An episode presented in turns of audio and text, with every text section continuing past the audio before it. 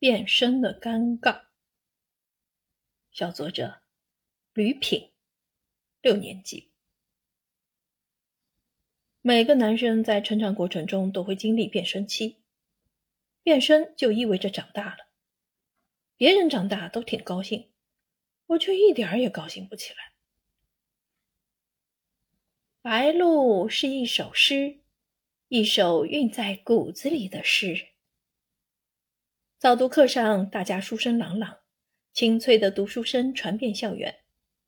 但是我却只能变作南郭先生，只张嘴，拒不发声，因为变身后的我成了破锣嗓音，怎么好意思打搅同学们美好的朗读呢？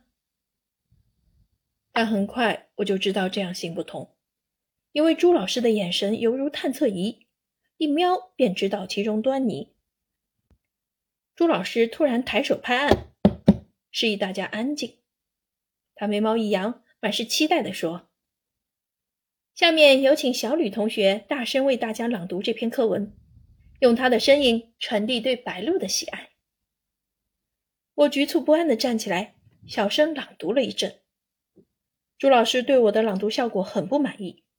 他鼓励我说：“小吕同学可是我们班的朗读达人啊，让他好好给我们朗读一下优美的课文吧。”此时的我仿佛肚子里钻进了五十只耗子，百爪挠心。不读吧，不尊敬师长，且自己的朗读达人称号不保；读吧，就我这破锣嗓音，一张口如熊鸭怪叫。还不引得哄堂大笑吗？最终，勇敢的我还是决定直面惨淡的现实。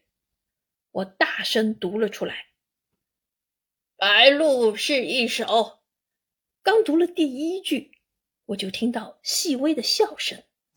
侧目一看，同学们的目光如同探照灯，齐刷刷的盯着我，像在打量一个外星人。我顿时觉得脸上发烫。尴尬的不知所措。朱老师见此情景，急忙打圆场：“大家不要惊讶，小吕同学因为到了变声期，所以声音突然变粗了，说明他长大了。大家都会经历这个过程的。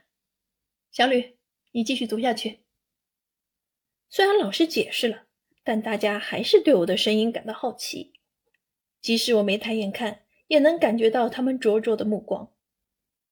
我勉强读完，缓缓坐下，用书本遮住自己泛红的脸颊。早读课后，我听到有同学在小声的议论：“声音好像拖拉机似的，发育这么早啊！我可听我妈说了，变声就代表变成男人了。”听到他的声音啊，我昏昏沉沉的脑子立刻就清醒了。唉。变身这事儿真让我尴尬，尴尬至极呀！教师点评：小作者借助一节平常的早读课，用细腻的笔触刻画出自己因长大变身而带来的烦忧与尴尬，自然而不失童趣的语言再现了小作者内心的矛盾，将自己因为成长声音变粗一时难以适应的难堪表现得淋漓尽致。